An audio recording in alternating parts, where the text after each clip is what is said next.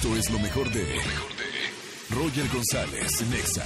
Cuidado, cuidado, cuidado. Que ya vienen las cinco bombas. De las 5 de la tarde.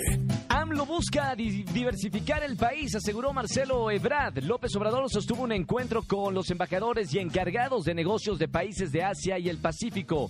Ebrard explicó que el motivo de la reunión es tener una visión de futuro, no solamente ver a los Estados Unidos en materia económica, también hacia el sur y Asia. Bueno, escalofriante, linchados en Puebla por secuestro eran inocentes. La Fiscalía de Puebla investiga el linchamiento de dos hombres en Acatlán de Osorio, quienes eran acusados de secuestrar niños. Las autoridades consideran que los dos hombres que fueron quemados vivos no eran culpables de este delito, eran campesinos.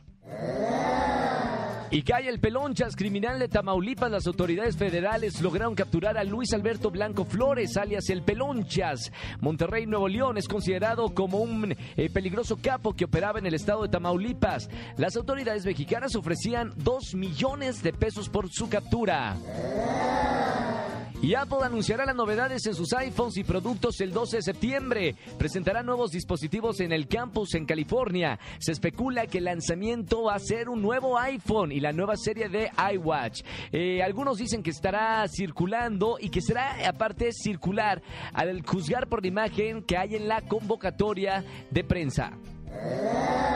México obtiene otro récord Guinness con la torta más grande del mundo. Mide 70 metros de largo y pesó aproximadamente 865 kilos. Se preparó en tan solo 2 minutos con 29 segundos. Todo ello en el marco de 15 años de la Feria de la Torta que se celebra en la delegación Venustiano Carranza aquí en la Ciudad de México. Oh my God. Pues sí, así es. Son las cinco noticias más importantes del día, chica. Escucha a Roger González de lunes a viernes de 4 a 7 de la tarde. Por Exa FM 104.9.